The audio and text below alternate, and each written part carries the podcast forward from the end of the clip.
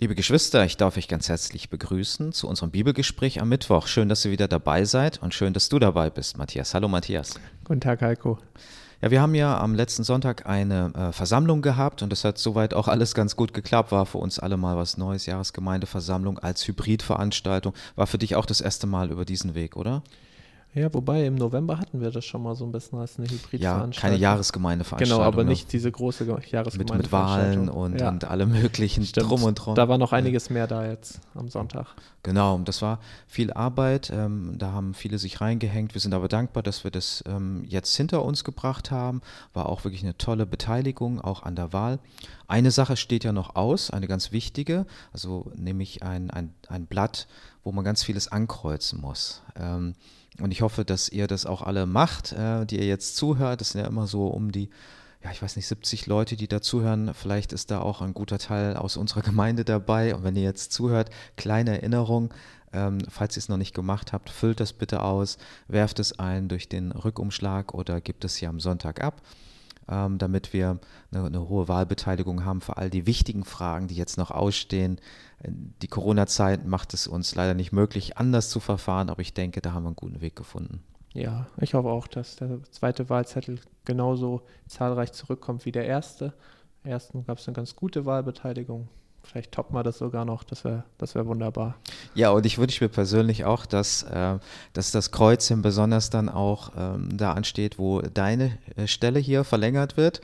Ja, dass, dass ich nicht irgendwann hier plötzlich alleine sitze beim Bibelgespräch und dann mit mir selber ähm, Gespräche führen muss. Oder es wird dann, glaube ich, sehr einseitig plötzlich. Also mir macht es auf jeden Fall sehr viel Spaß mit dir. Das ja, ein guter Austausch. Auch. Und ich freue mich auch, dass wir heute mit einem neuen Thema beginnen werden. Wir haben uns einige Gedanken gemacht. Es gibt ganz tolle Themen und wir freuen uns darauf die Zukunft, was da alles auf uns zukommt und vielleicht ja auch irgendwann wieder ähm, uneingeschränkt, also nach dem Lockdown wieder als Gemeinschaft. Für die kommenden Mittwochs haben wir uns jetzt das Thema, die, ähm, also es beginnt mit den Seligpreisungen, aber es ist natürlich die Bergpredigt. Ja. Heute fangen wir mit den Seligpreisungen an. Aber insgesamt geht es um die Bergpredigt, Matthäus 5 bis 7. Ja, das ist eine ganz große Predigt. Wir können ja dann noch gleich drüber reden, ob das eine Predigt ist oder ähm, aus vielen kleineren Predigten besteht. Aber ähm, ist spannend, ist auch herausfordernd, nicht immer nur leicht auszulegen. Ich glaube, wir werden ganz viel zusammen daraus lernen. Ja, da freue ich mich drauf. Und jetzt würde ich sagen, beginnen wir doch mit dem Gebet. Matthias, magst du für uns beten? Ja. Ja, Jesus, ich möchte dir von ganzem Herzen danken, dass du unsere Jahresgemeindestunde so gesegnet hast. Ich möchte danken für den guten Start in die neue Woche. Ich möchte danken, dass du ja uns führst und leitest. Ich möchte danken, dass du uns Tag für Tag neu beschenken möchtest. Herr, die Begegnungen mit dir sind das Beste überhaupt und danke, dass wir dir in deinem Wort auch begegnen. Und ich möchte wirklich bitten, dass du mit deinem Heiligen Geist jetzt mächtig wirkst. Herr, dass du Heiko und mir deine Worte in den Mund legst und Herr, dass deine Worte unsere Herzen berühren und in unseren Herzen aufkeimen, wachsen und Früchte bringen. Das bete ich in Jesu Namen. Amen. Amen. Wir sind also jetzt in Matthäus Kapitel 5 und ich lese mal die Verse 1 bis 4. Matthäus 5, die Verse 1 bis 4. Als er aber das Volk sah, ging er auf einen Berg und setzte sich, und seine Jünger traten zu ihm. Und er tat seinen Mund auf, lehrte sie und sprach, Selig sind, die da geistlich arm sind, denn ihrer ist das Himmelreich. Selig sind, die da Leid tragen, denn sie sollen getröstet werden. Erstmal nur so weit. Mhm. Vielleicht fangen wir mal ganz am Anfang an. Hier heißt es ja, er ähm, tritt auf einen Berg und, und lehrt sie. Ähm, das ist, steht im Zusammenhang auch mit dem, was vorher schon gesagt worden ist. Ja, hier wird das Volk, als er aber das Volk sah, und dann ist gleich die Frage, welches Volk. Und da sehen wir in Kapitel 4 wird gesagt, dass viele Menschen zu ihm gekommen sind. Wir sind noch ganz am Anfang der Wirksamkeit Jesu. Er ist ähm, richtig aktiv geworden, das wissen wir, äh, nachdem Johannes der Täufer in Gefangenschaft geraten ist. Und seine Botschaft war eigentlich nahtlos genau die, die auch Johannes schon gesagt hat, nämlich bereitet euch vor, das Himmelreich ist nahe beigekommen. Ja, Buße tun, also wieder zu Gott umkehren, das, das war die Kernbotschaft ganz am Anfang, auch von Jesus. Und jetzt kommen die Leute, wir können das im, in den Kapiteln vorher lesen, kommen sie zu ihm und Jesus zieht nun von Nazareth, wir sind immer noch in Galiläa, also im Norden, mhm, ja. von Nazareth zieht er nach Kapernaum. Und das ist genau das eigentlich, die, die erste Station, bevor in Judäa wirksam ist, ist in Galiläa wirksam. Ist eigentlich so, wie der Prophet Jesaja gesagt hat, dass äh, vom Norden her der Messias wirksam sein wird. Ja, und das ist schön, ne? er zieht so große Volksmengen an mit tut Buße und kehrt um zum Herrn. Eigentlich eine sehr herausfordernde Botschaft, ne? seinen alten Weg verlassen, sich ähm, ja angesichts des Wortes Gottes zur Umkehr bewegen zu lassen und dann umzukehren.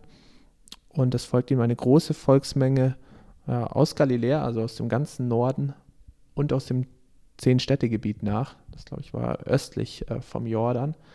Und das beeindruckend. Also man merkt, hier spricht er auch schon in der Autorität und Vollmacht des Heiligen Geistes.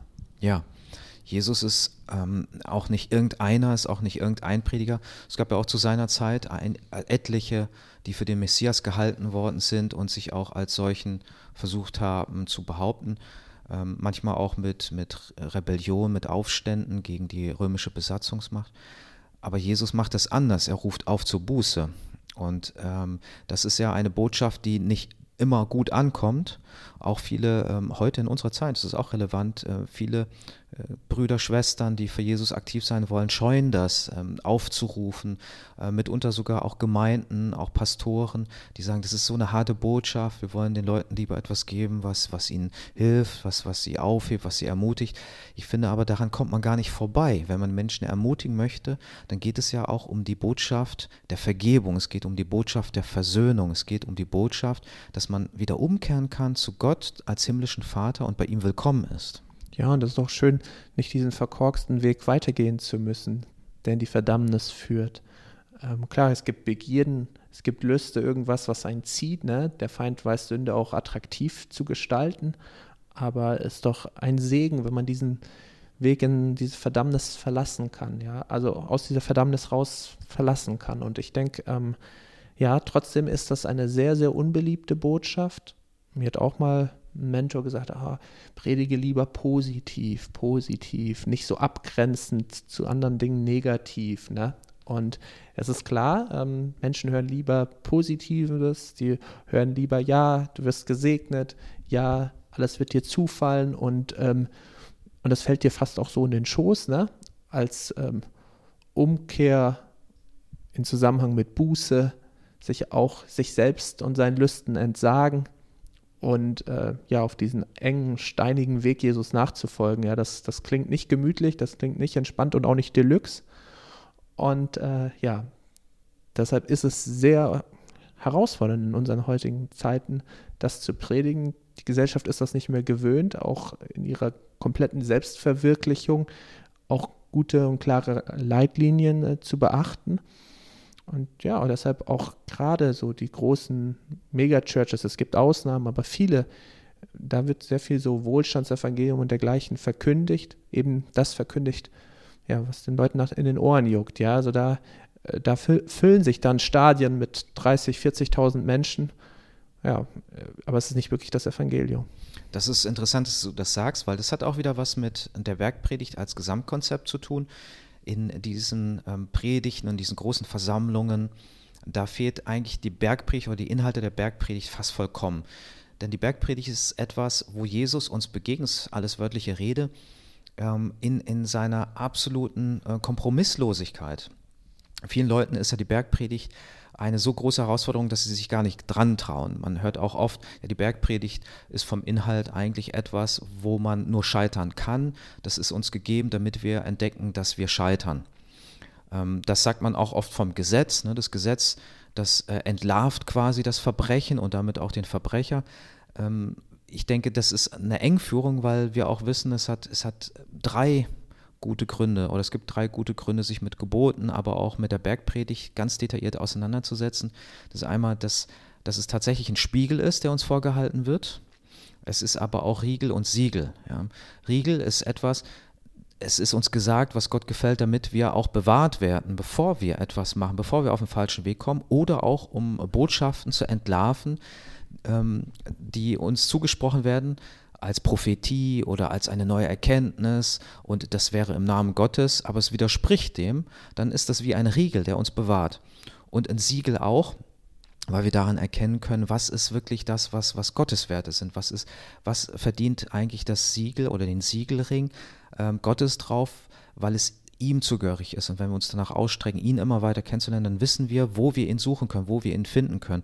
Und darum lohnt es sich, sich damit zu beschäftigen und wir werden es auch in den kommenden Wochen ähm, entdecken dürfen.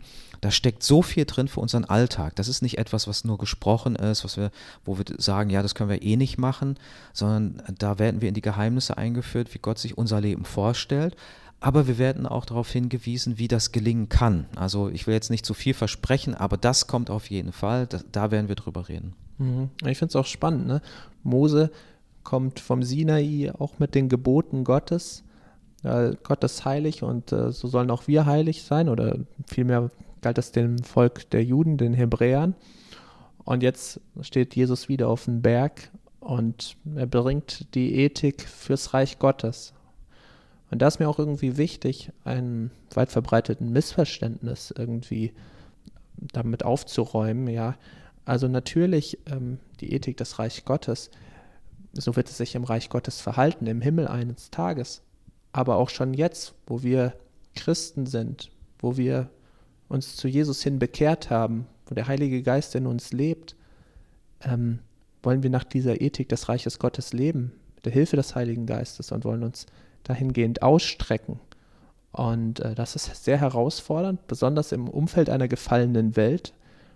Aber nichts geringer ist der Anspruch. Ne? Also das ist nicht, dass wir dadurch gerettet werden, indem wir alles perfekt und richtig machen, aber in Dankbarkeit und Liebe für Jesu große Rettungstat und weil wir erkennen, dass das das so viel bessere und das Leben, was sich Gott für uns wünscht, dass wir wirklich leben, ja, nach seiner wundervollen Ethik dürfen wir es jetzt schon anfangen zu leben und, und dazu will ich alle ermutigen und ich finde, das ist wichtig, dass wir auch zu Beginn der Bergpredigt gleich verstehen.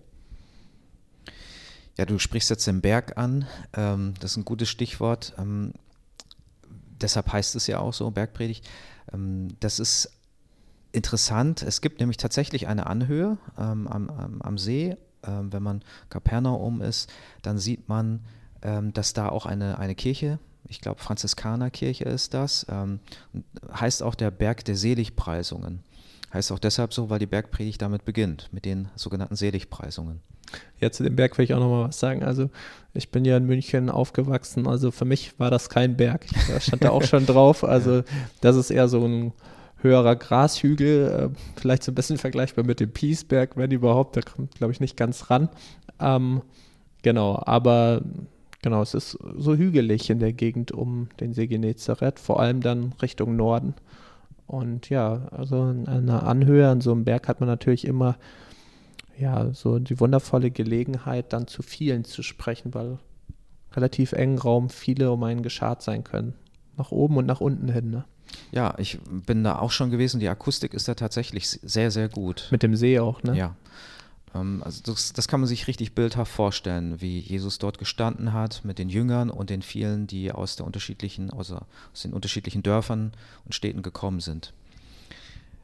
Jetzt hattest du am Anfang schon eine Frage aufgeworfen, nämlich ist das eigentlich eine, eine Sammlung äh, von unterschiedlichen Reden Jesu oder ist das eine zusammenhängende Rede? Was denkst du denn?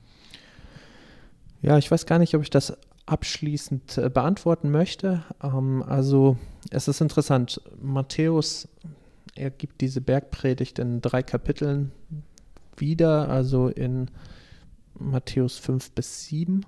Und äh, da wirkt es so, als wenn das eine komplett zusammenhängende Predigt ist. Aber Lukas, der ja sehr, sehr Acht gibt auch auf Reihenfolge und Chronologie. Der zitiert aus der Bergpredigt an verschiedenen Stellen. Was wichtig ist zu wissen, die Jünger haben sich die Predigten Jesu gemerkt, auswendig gelernt durch sogenannte Kernsätze, ja, so die Hauptsätze, wo man sagt, da zeigt sich so die Theologie, da zeigt sich so der Hauptinhalt. Und ich denke, mag sein, dass da jetzt an dem ähm, See eine sehr große und längere zusammenhängende Predigt äh, war, aber es heißt nicht unbedingt, dass alles nur an diesem Ort zu dieser, an dieser Stelle und komplett so war, sondern es kann auch sein, dass ein bisschen später noch hinzukam. Auch wenn es dann später heißt, ich glaube in Matthäus 8, äh, dass sie dann herabstiegen vom Berg, heißt es nicht unbedingt, das nicht auch, was Jesus ein, zwei Tage später gesagt hat, nicht vielleicht in diesem Lehrblock auch noch mit enthalten sein könnte. Das wäre meine Perspektive. Wie siehst du das denn, Heiko? Ja, für mich ist es eigentlich zusammenhängend. Ähm, ich, ich glaube, dass die Bergpredigt äh, tatsächlich ein, ähm, gerade am Anfang der Wirkungszeit von Jesus, ähm, ein, eine zusammenhängende Botschaft gewesen ist. Ich glaube, bei Lukas, der hat die, die Seligpreisung ja, und auch die Bergpredigt in, in verkürzter Form im, im sechsten Kapitel. Und ähm, da spricht er, glaube ich, auch von einer Ebene, nicht von einem Berg, aber es bei diesem Berg in Kapernaum oder bei dem Hügel, ja, ja. Berge gibt es äh, eher in den Alpen, aber ähm, da gibt es auch Ebenen und ähm, das kann man gut verbinden, ja, und mhm. da ist da ist auch, äh, sind auch diese Orte, wo ich meinte, da ist die Akustik wunderbar, also wo die vielen dann auf der Ebene stehen und man ist ein bisschen erhöht und spricht zu ihnen ich glaube auch das, was du zum Schluss gesagt hast, ähm, am Ende der Bergpredigt wird auch gesagt, dass sie dann von dem Berg ging. Ich glaube tatsächlich, dass, also ich stelle mir das auch so vor. Mhm. Es würde aber auch an der Bedeutsamkeit und es würde an den Worten nichts ähm, reduzieren. Ich denke, dass, dass Lukas an unterschiedlichen Stellen nochmal äh, Motive von Jesus aufgenommen hat, weil er dort tatsächlich die Dinge nochmal vertieft hat. Ja. Ja, aber wie man es auch immer nimmt, eines ist ganz klar, das, was Jesus hier sagt in wörtlicher Rede, das ist essentiell und das ist ähm, gebündelte Wahrheit. Das ja. Wort Wort Fleisch ähm, steht im Johannesevangelium.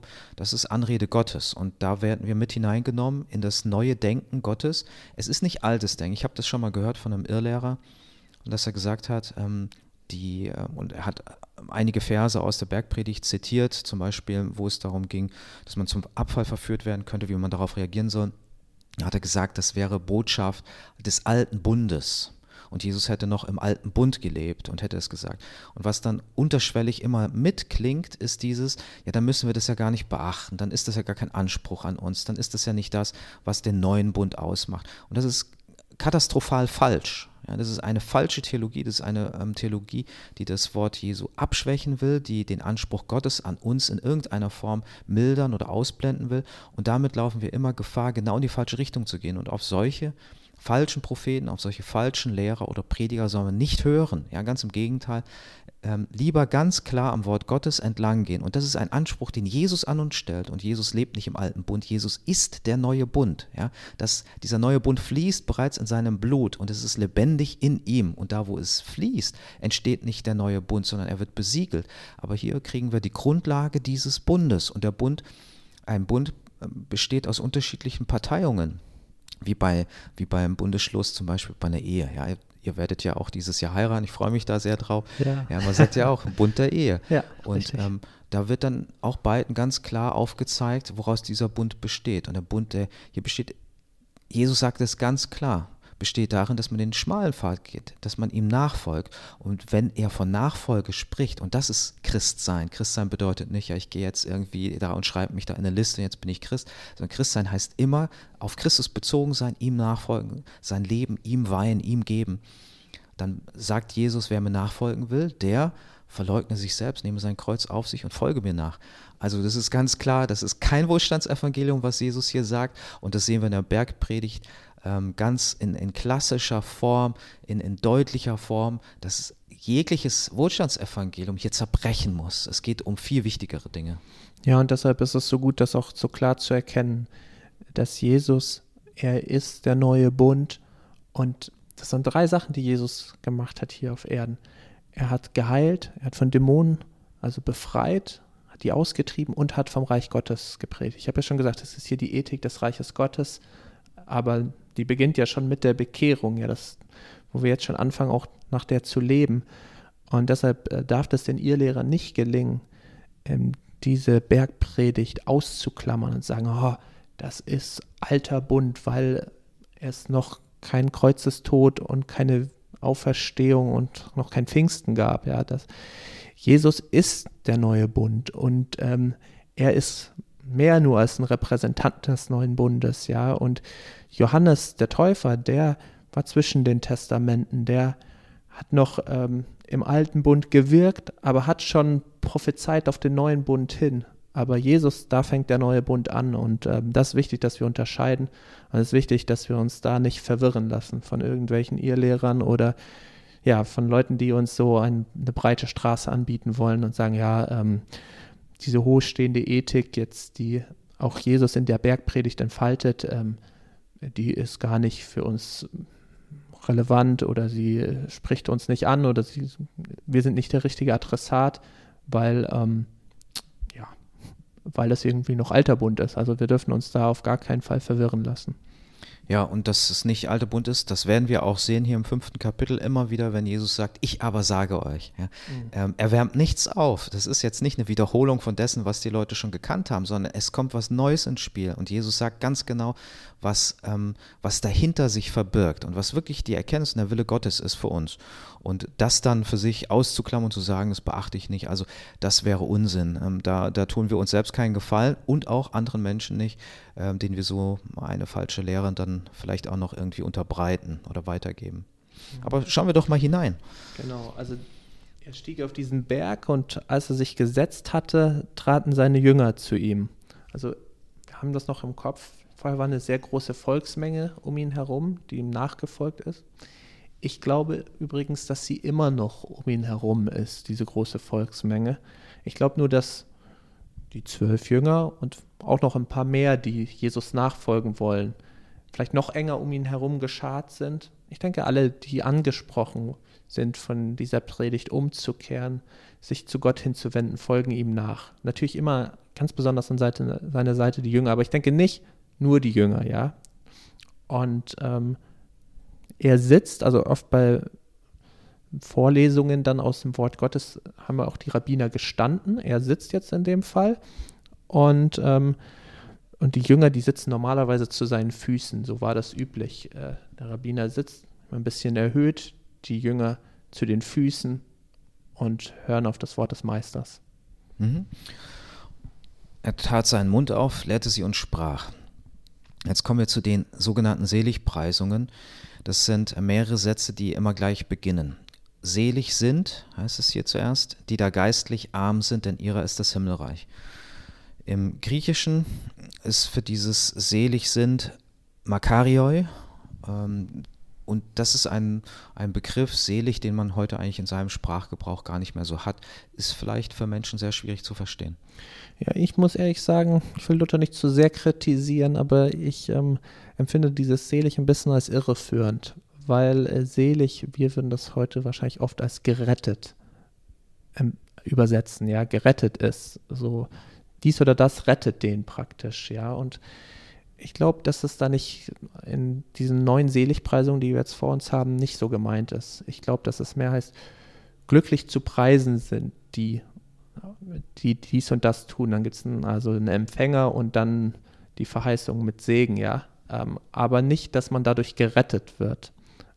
Ähm, das können wir uns dann nochmal im Detail anschauen bei den verschiedenen Seligpreisungen, dass dies oder das jetzt nicht komplett rettet. Ne? Es ist ja die Gnade Gottes und der Glaube an unseren Herrn Jesus Christus und dann auch diese bewusste Nachfolge, die uns rettet, ja, durch seine Gnade, durch den Glauben, aber ähm, auf jeden Fall glücklich zu preisen. Also auf eine Weise sehr gesegnet sind, die dies und das tun oder beherzigen.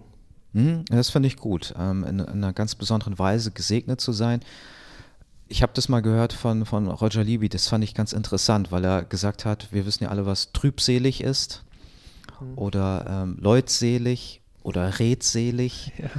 Und dann hat er gesagt, glückselig. Ja, also mhm. von, von einem Glück erfüllt zu sein und auf einem Weg zu sein, wo man weiß, das entspricht den Werten Gottes. Und dann wird es, im, wird es auch aufgefächert. Als erstes steht hier, glückselig sind, die da geistlich arm sind, denn ihrer ist das Himmelreich. Fangen wir mal an mit der, mit der Voraussetzung, die da geistlich arm sind, ist vielleicht, jetzt denke ich mal aus, aus dem, was ich schon ähm, erlebt habe im Gespräch mit anderen Leuten, vielleicht das, was am schwierigsten zu verstehen ist oder was man am, am leichtesten missverstehen könnte oder was am, am vielfältigsten zu deuten ist. Ja, richtig. Ich glaube, das ist wirklich das Herausforderndste. Ich würde mal so im Ausschlussverfahren vorgehen. Ich würde sagen, was ich meine, was das nicht bedeutet, ist, ähm, die, die ähm, geistig arm sind, äh, das sind, glaube ich, jetzt nicht die jetzt, ja, vielleicht nicht derart nicht so mit Intelligenz gesegnet sind und denen ist da etwas, die da nicht so stark begabt sind, sage ich mal, wie, wie ein Albert Einstein oder weiß ich nicht, oder weniger als das. Ich glaube, das spielt hier nicht auf Intelligenz an. Also selig, also glückselig dürfen die sich preisen, die eben einen begrenzten Horizont haben. So, das meint das hier sicherlich nicht. Ähm, die arm sind um das Himmelreich willen, also so nach dem Motto, ich verzichte auf Hab und Gut und Reichtum, ähm, um Jesus nachzufolgen, ich entsage mich all dem, also eigentlich so ein bisschen das klassische Mönchtum, dieses Gelübnis auf Armut hin.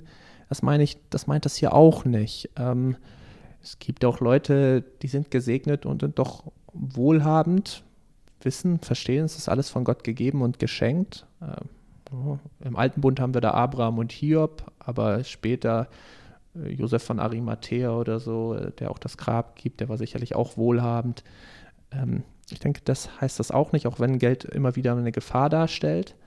Ich glaube, wenn wir da so auch zum Beispiel neutestamentliche Stellen kontaktieren und sehen, ja, vielleicht sind genau die glücklich zu preisen, die erkennen, wie schwach, wie kaputt sie geistlich sind, weil sie ja so auf eine Weise auch in ihrer Vergangenheit bis hierher geknechtet waren durch die Sünde, weil sie so zerschlagen wurden durch diese Sünde, die ein zerschlagenes Gemüt haben, die sich dessen bewusst sind, die, weil sie so merken, wie sündig sie eigentlich sind, kaum wagen, die Augen aufzurichten zum Herrn, weil sie wissen, wie erlösungsbedürftig sie sind. So wie, wie der Zöllner, der ganz von hinten her kaum wagte aufzublicken, ähm, weil er wusste, wie in einem schrecklichen Zustand er eigentlich von sich selbst aus ist und wie sehr er der Erlösung bedürft, aber sie sich auch sehr wünscht. Ich glaube, auf diese Leute, auf diese Gruppe von Leuten spricht das an, wie, wie bei dem Zöllner. Was, was meinst du dann, Heiko, dazu? Ja, da sind wir leider wieder total auf einer Linie. Also da können wir gar nicht, uns gar nicht abgesprochen. Ne? ja. Also das ist auch das, was ich für das äh, Wahrscheinlichste halte. Man muss sagen, dass im Griechischen wenig Worte gemacht werden. Es wird auch nicht gesagt, dass sie wenig äh, hatten oder arm sind an Geist, sondern tatsächlich arm im Geist. Ähm, das ist schon rätselhaft ausgedrückt, aber mhm. wenn man sich das genauer anguckt, dann kann es wirklich ähm, das sein, was du auch gesagt hast, diese demütige Haltung vor Gott, dass man begreift, dass man ihm nichts bringen kann, ja, dass man nichts hat, um sich was zu verdienen, sondern dass man ziemlich arm vor ihm steht, äh, bloß und ledig aller Verdienste oder all, aller Reichtümer, auch geistiger, geistlicher Art, die man vor ihm vielleicht in imponierender Haltung äh, aufhäufen könnte. Und ich glaube, dass hier tatsächlich eine Glückseligkeit darin liegt, dass jemand diesen Zustand erkennt, die ja. Realität sieht, sich nicht was Falsches vormacht und vielleicht ähm, in einer Scheinwelt lebt, sondern die, die Realität anerkennt, so schmerzlich sie auch ist, und dann entdecken darf, dass er angenommen wird, nicht weil er Verdienste hat und sie vorzeigen kann, sondern weil Gott den Demütigen liebt und annimmt. Ja, genau. Einfach zu sagen, in deiner Gnade kann ich maximal zu dir kommen, aber ich kann dir nichts bringen, noch bieten, noch irgendwie dich imponieren. Herr, mein Heiland, nimm mich so, wie, wie ich bin in deiner Gnade. Ich, ich habe vieles, für was ich mich schämen könnte und müsste und auch tue, ja, aber ähm, deine Gnade, dein Kreuz ist tot, ähm, den du stellvertretend für mich gestorben bist, der wäscht mir alle Sünden rein und, und ich weiß, ich bin absolut erlösungsbedürftig, ja. Ich glaube, das ist es. Und ich glaube, die Leute, die in diesem Zustand sind, die erkennen, wie verloren sie von sich selbst aus sind, das sind auch die, die am offensten, am allerbereitesten sind, das Evangelium aufzunehmen. Weil die sind, die verstehen, sie sind am absoluten Nullpunkt. Die verstehen, äh, sie können so viel rudern und machen, wie sie wollen. Sie werden den Zustand, ihren Zustand von sich aus nicht selbst verbessern. Sie brauchen Rettung und Erlösung und das kann ihnen nur geschenkt werden. Und äh, ich glaube, die Leute, die an diesem Punkt stehen, die sind oft bereit, mit ihrem alten Leben abzuschließen, alles aufzugeben und herzugeben und wirklich Buße zu tun, ihre Schuld einzuerkennen und absolut auch umzukehren mit Gottes Hilfe. Und dann auch in der Nachfolge geht es ja weiter. Ja, richtig. Ich glaube, das ist ein riesiger Vorteil, wenn du diese Einstellung hast, diese Lebenswirklichkeit auch zu sehen, zu erblicken und diese Selbstehrlichkeit auch zu besitzen und äh, nicht vor Gott äh, sich was vorzumachen oder anderen was vorzumachen. Ähm, dann bin ich auch offen für Veränderungen. Dann, bin ich auch bereit, mich selber zu hinterfragen. Es ist immer so einfach und billig, wenn etwas nicht funktioniert, etwas nicht so läuft, wie, wie man sich das vorstellt, anderen die Schuld zuzuschieben. Mhm. Das ist auch etwas, was ich als Pastor oft schon erlebt habe, dass man dann gesagt hat, ja, ähm, die Gemeinde ist schuld, dass dies und das ist und die böse Gemeinde. Und, und, dann hat man bestimmt auch Leute vor Augen, die bestimmt nicht immer reif sind, die bestimmt nicht immer das richtige Wort haben oder auch das Richtige getan haben. Aber die Gemeinde ist ja voll davon, weil der Mensch eben so ist. Ähm, das ist aber eine einfache Ausrede.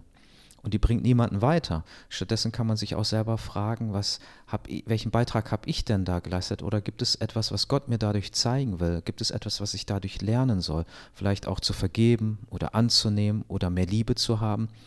Und da, ich glaube, wenn man so eine Einstellung hat und sich selber spiegelt und seine eigenen Defizite auch wahrnimmt, dass man sehr äh, schnell dazu bereit ist, von Gott zu lernen und anzunehmen und sich eben in diesen wichtigsten Bereichen des Lebens durch den Heiligen Geist voranbringen zu lassen.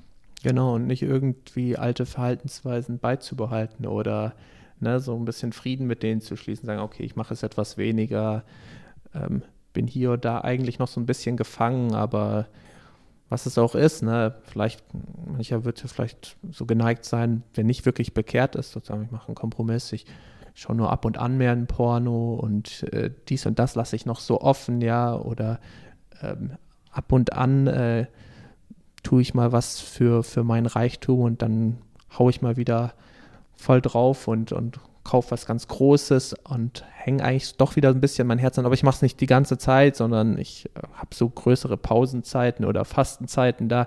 Nee, also da sind wir los von all den Lastern. Wir sind eine neue Kreatur. Ähm, wir schneiden Abhältezöpfe ab.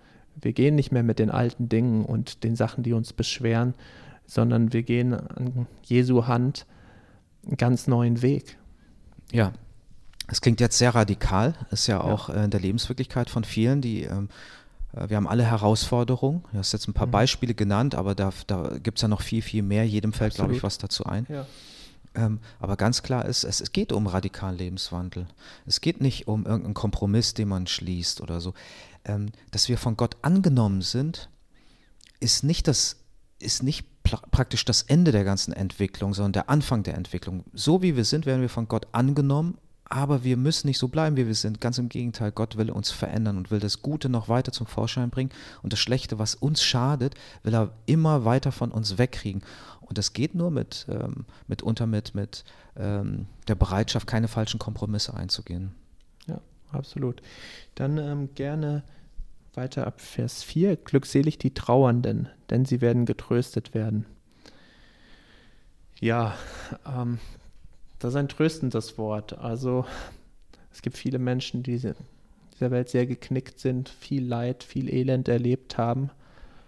Manche, die Jahre, Jahrzehnte des Elends erlebt haben, auch der Unterdrückung, Verfolgung, der Missachtung und ähm, ja, und wie viel mehr auch Leute, die wirklich auch fürs Evangelium eingestanden sind und äh, nicht irgendwie die Mehrheitsgesellschaft ausgemacht haben, sondern eine ganz kleine Gruppe und die dann, weil sie so verfolgt wurden, das gibt es ja auch in vielen islamischen Ländern oder kommunistischen Ländern, diese Christen, die Jesus mit Herz und Hand nachfolgen, dann in den Untergrund äh, flüchten mussten und ähm, ja, sehr viel Leid, sehr viel Verfolgung, sehr viel Trauer, sehr viel Schmerz auch erleben mussten, weil sie ja viele liebe Angehörige, andere Glaubensgeschwister verloren haben durch diese Verfolgung. Und zu sagen, ja, das, das mag jetzt eine sehr harte Zwischenzeit für euch sein. Ihr werdet sehr geprüft im Glauben. Und ich will mal so hier ganz kurz einlegen. Ich glaube, wir wurden noch gar nicht so geprüft im Glauben und so einem Stresstest unterzogen wie viele andere Christen äh, weltweit. Ich hoffe, dass wir da auch immer besser uns noch darauf vorbereiten und unseren Glauben wahrhaftig leben. Aber diese Leute haben das oft schon erlebt. So deren äh, Tränen sind ihnen täglich Brot, ja. Und ich denke, es ist irgendwie so eine schöne Verheißung zu wissen, diese Trauernden, die auch um Jesu willen, um das Evangelium willen trauern, die, die werden getröstet werden, die werden die volle Fülle Gottes, die sie jetzt schon auch erleben in ihrem Herzen, aber die werden sie auch in ihrem Umfeld erleben, wenn sie einmal im Himmelreich sind. Da wird jede Träne abgewischt. Da sitzen wir im Schoß Abrahams, da werden wir ähm, ja auf eine wundervolle Weise getröstet werden.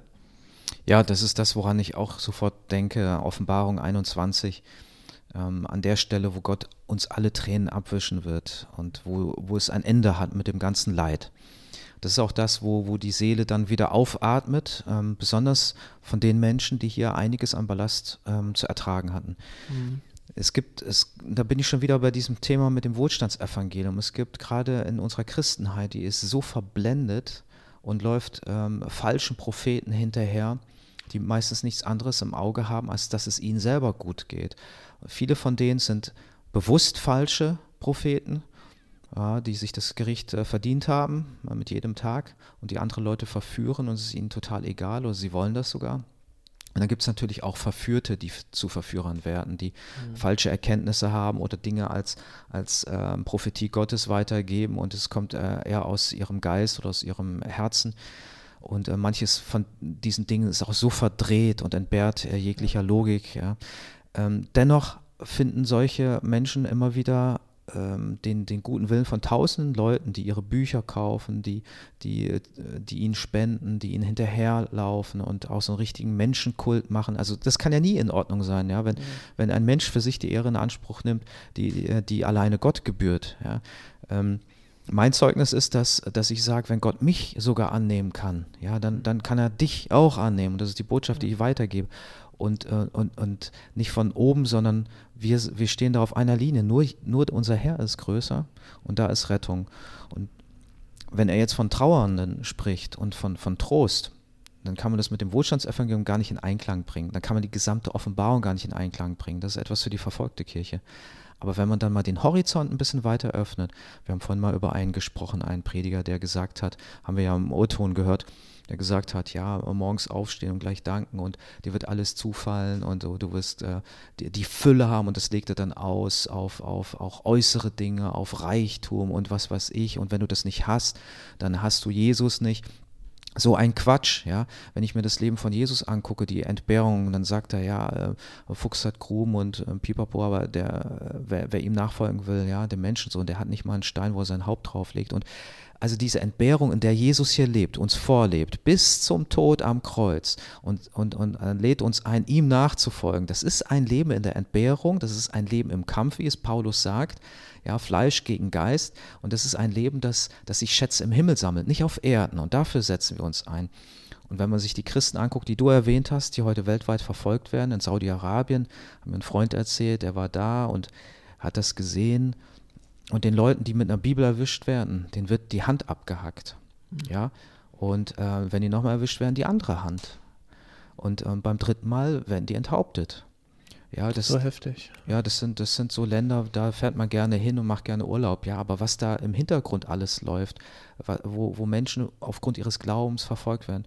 Da war bei einer Versammlung und die Menschen waren so glücklich und die haben ihre Bibeln dabei gehabt und die haben gelacht und die haben ähm, Gott gesungen. Wir dürfen ja hier gerade gar nicht mehr singen, ja. Ähm, die haben gesungen, die haben sich heimlich getroffen, haben Gott gelobt und gepreist, ihm gedankt und haben so ein Vertrauen ihm gegenüber gehabt. Und da waren etliche, die, die haben die Hände gehoben zum Gebet. Und da waren Armstümpfe zu sehen. Das waren Menschen, die, die erlebt haben, ja, was es bedeutet, Jesus nachzufolgen. Und ähm, haben Trauer und Leid erfahren, haben aber nicht aufgegeben, sondern sind immer noch Jesus treu. Und dann höre ich da so käsiges Wohlstandsevangelium, wo dann Leute auch in unserem Breitengrad, denen es so gut geht, immer noch nachjagen und, und, wo dann junge Leute sind und sagen, es, es, das juckt mich in den Ohren, sowas möchte ich hören, ja, so ein Quatsch. Ja, wirklich so ein Quatsch. Ich, es muss uns immer irgendwie total alarmieren. Und alle Alarmglocken müssen wirklich schrillen, wenn wir so hören, hier in dieser gefallenen Welt, in dieser Zwischenzeit, soll es uns schon so wunderbar gut gehen, ohne Einschränkungen, auf eine Weise so dieses, auch gerade von den materiellen Gütern und von Wohlstand und Luxus und so, ähm, dass wir da im jeglichen Maße alles haben, äh, das, das hat Jesus nie gelehrt. Das haben die Jünger auch nie gelebt. Ähm, das gab es gar nicht, ja. Und ähm, es ist schockierend, wie viele leichtgläubige Christen diesen falschen Irrlehrern hinterherlaufen. Und das sind oft so offensichtliche Heresien, also wirklich falsche Lehren, die die verbreiten. Und ähm, da muss uns sofort der Atem stocken, wenn wir sowas hören. Und da müssen wir uns abwenden von, weil Jesus hat wirklich gelehrt, ja, ähm, wer mir nachfolgt, der wird verfolgt werden, ja, der wird Entbehrungen auf sich nehmen, der wird sein Kreuz auf sich nehmen, täglich, ja, das äh, war nicht ein schönes Schmuckstück, eine Kette oder so, sondern da so ein Mordwerkzeug, ja, ähm, und ähm, der muss sich selbst entsagen, ja, nicht Selbstverwirklichung, Selbstentsagen und, und mir täglich nachfolgen, ja, das ist komplett das Gegenteil, als was diese Wohlstandsevangelisten lernen, ja, die predigen nie den Preis der Nachfolge, nie Entbehrungen, immer nur wie es mir irgendwie seelisch gut geht. Es ist oft sehr, sehr seelisch und das, was man sich wünscht, was man vielleicht von jemandem gehört bekommt, der einen irgendwie so um den Bauch pinselt, ja, und, und sowas ist das. Und ich denke, wir, müssen reifer werden. Wir können nicht sowas irgendwie nehmen. Manche trinken das wie, wie Wasser, ja, ähm, also als wenn das rein wäre, als wenn das bedenkenlos ist, dabei ist das reinstes Gift. Ja, und der Nachteil, was dann entsteht, sind ganze Generationen, die nicht, äh, die dann, wenn sie herausgefordert werden, nicht bereit sind, nicht bereit sind, dann auch einen Preis zu zahlen und am Herrn zu bleiben und ihm treu zu bleiben, weil sie denken, ja, dann es geht mir immer gut und so, das ist das Zeichen meiner Nachfolge. Ähm, was mache ich dann aber, wenn es nicht so ist? Was ist denn, wenn es mir schlecht geht? Vielleicht sogar gerade wegen meines Glaubens. Verfolgung bedeutet ja, wegen meines Glaubens habe ich zu leiden und zu erdulden dann schmeiße ich alles über Bord. Dann sage ich nur, es klappt nicht, es funktioniert nicht. Das ist zu billig. Ja, und ähm, wir werden herausgefordert, auch in unseren alltäglichen Problemen dran zu sein. Wenn wir jetzt diese Seligpreisung haben und auch mit, den, ähm, mit dem Trost, den wir empfangen werden. Es gibt jetzt bestimmt auch Zuhörer, die haben ähm, Herausforderungen in ihrem gegenwärtigen Leben und dem möchte ich auch ähm, zurufen, harre aus, du bist nicht allein und dein Leid geht nicht an Gott vorbei und er ist mitten im Leid und ähm, wir sollen uns die Freude am Herrn nicht rauben lassen. Die gilt auch ähm, Freude in allem Leid. Ja, und das haben Menschen erfahren, die mit Jesus unterwegs sind. Und das ist unser Trost. Und wir werden eines Tages ja, bei Gott sein und er wird uns jede Träne abwischen. Ja, und, und hier auf Erden äh, fängt er alle unsere Tränen auf, ja, und er trauert mit uns, er weint mit uns, er fühlt mit uns, ja. Auch Jesus hat geweint, das ist der kürzeste Vers im mhm. NT, ja, und ähm, er kannte diese Empfindung ja von Leid und Schmerz und ähm, er hat ja geweint, dass sein guter Freund Lazarus gestorben ist. Er hat mitgefühlt und gerade mitgefühlt, wie viel Trauer da gerade war um ihn herum, wie viel Bestürzung bei den Freunden obgleich Jesus schon wusste, er wird ihn gleich von den Toten auferwecken. Aber allein diese Trauer und diese Hilflosigkeit hat ihn so bewegt, so berührt, dass er geweint hat. Ne? Und Jesus fühlt mit dir. Er fühlt mit dir, er weiß, in welcher Situation du gerade bist, was dich überfordert, ähm, was dir schwer zu tragen macht, wo du verzweifelt bist und vielleicht von dir aus gar keinen Ausweg mehr siehst und gar nicht weißt, wie es weitergehen kann. Aber eins will ich dir zurufen, ja, Jesus weiß immer, wie es weitergeht. Er sieht Wege, wo wir keine mehr haben wo wir nur noch Sackgassen vor uns sehen, äh, da, da fangen seine Möglichkeiten erst an. Und da möchte ich dich ermutigen, wirklich dich an Jesus zu halten. Im Gebet, Bibel lesen, darauf zu warten und zu vertrauen, dass er zu dir reden wird, zu dir sprechen wird und dir zeigen wird, wie es weitergeht. Er ist treu und äh, du darfst darauf setzen, dass, egal auch wie untreu du vielleicht in deinem Leben bis hierher Jesus warst, er wird treu sein, weil er sich selber treu ist und er wird dir treu sein und, und wird dich weiterführen, wenn du dich an ihm hältst. Amen. Da möchte ich gerne noch zum Ende beten, aber nicht ohne euch auch ähm, herzlich einzuladen. Wenn euch das gefallen hat, dann bleibt doch einfach dran. Nächste Woche geht es an dieser Stelle weiter und wir haben uns das ja vorgenommen, dass wir auch ähm, gemeinsam die Bergpredigt ähm, erarbeiten und da steckt so viel Segen drin. Also sei gespannt und wir würden uns freuen, wenn du auch weiter dabei bist. Und jetzt würde ich zum Abschluss gerne noch beten. Himmlischer Vater, danke, dass du uns deinen Sohn Jesus Christus gegeben hast, der uns ja so wunderbare Worte gibt. Das Wort ist Fleisch geworden und das können wir hier immer wieder auch erkennen, Herr, durch die Worte, die er zu uns spricht, die er uns auch nicht nur in die Ohren legt, sondern ins Herz. Und das erbitten wir auch, dass du uns darin immer weiter wachsen lässt, dass wir stärker werden im Glauben, dass wir zunehmen durch die gute Lehre, durch, ja, durch die gute Ernährung, die du uns zukommen lässt. Herr, du gibst uns das, was unsere Seele braucht, damit sie festgegründet ist, damit sie sich erhebt, damit sie aktiv ist. Damit sie sich nicht fallen lässt, sondern damit sie auflebt. Herr, du hast gesagt, du lebst und wir sollen auch leben. Und das dürfen wir erfahren durch dein Wort, das uns belebt, das uns immer wieder auch zeigt, dass wir geistlich am Leben sind. Herr, danke, dass wir das auch erkennen dürfen jetzt am Anfang der Bergpredigt und wir bitten dich, dass du uns nochmal Gedanken auch im Nachgang schenkst, dass uns das nachgeht, was dir wichtig ist, dass jeder Zuhörer, jede Zuhörerin ähm, ja von dir etwas mitnehmen kann und erleben darf, dass dein Wort nicht zu Boden fällt, dass dein Wort nicht unbeständig ist, sondern dass dein Wort wirklich unsere Realität vereinnahmt und verändert. Hab Dank dafür. In Jesu Namen. Amen. Amen.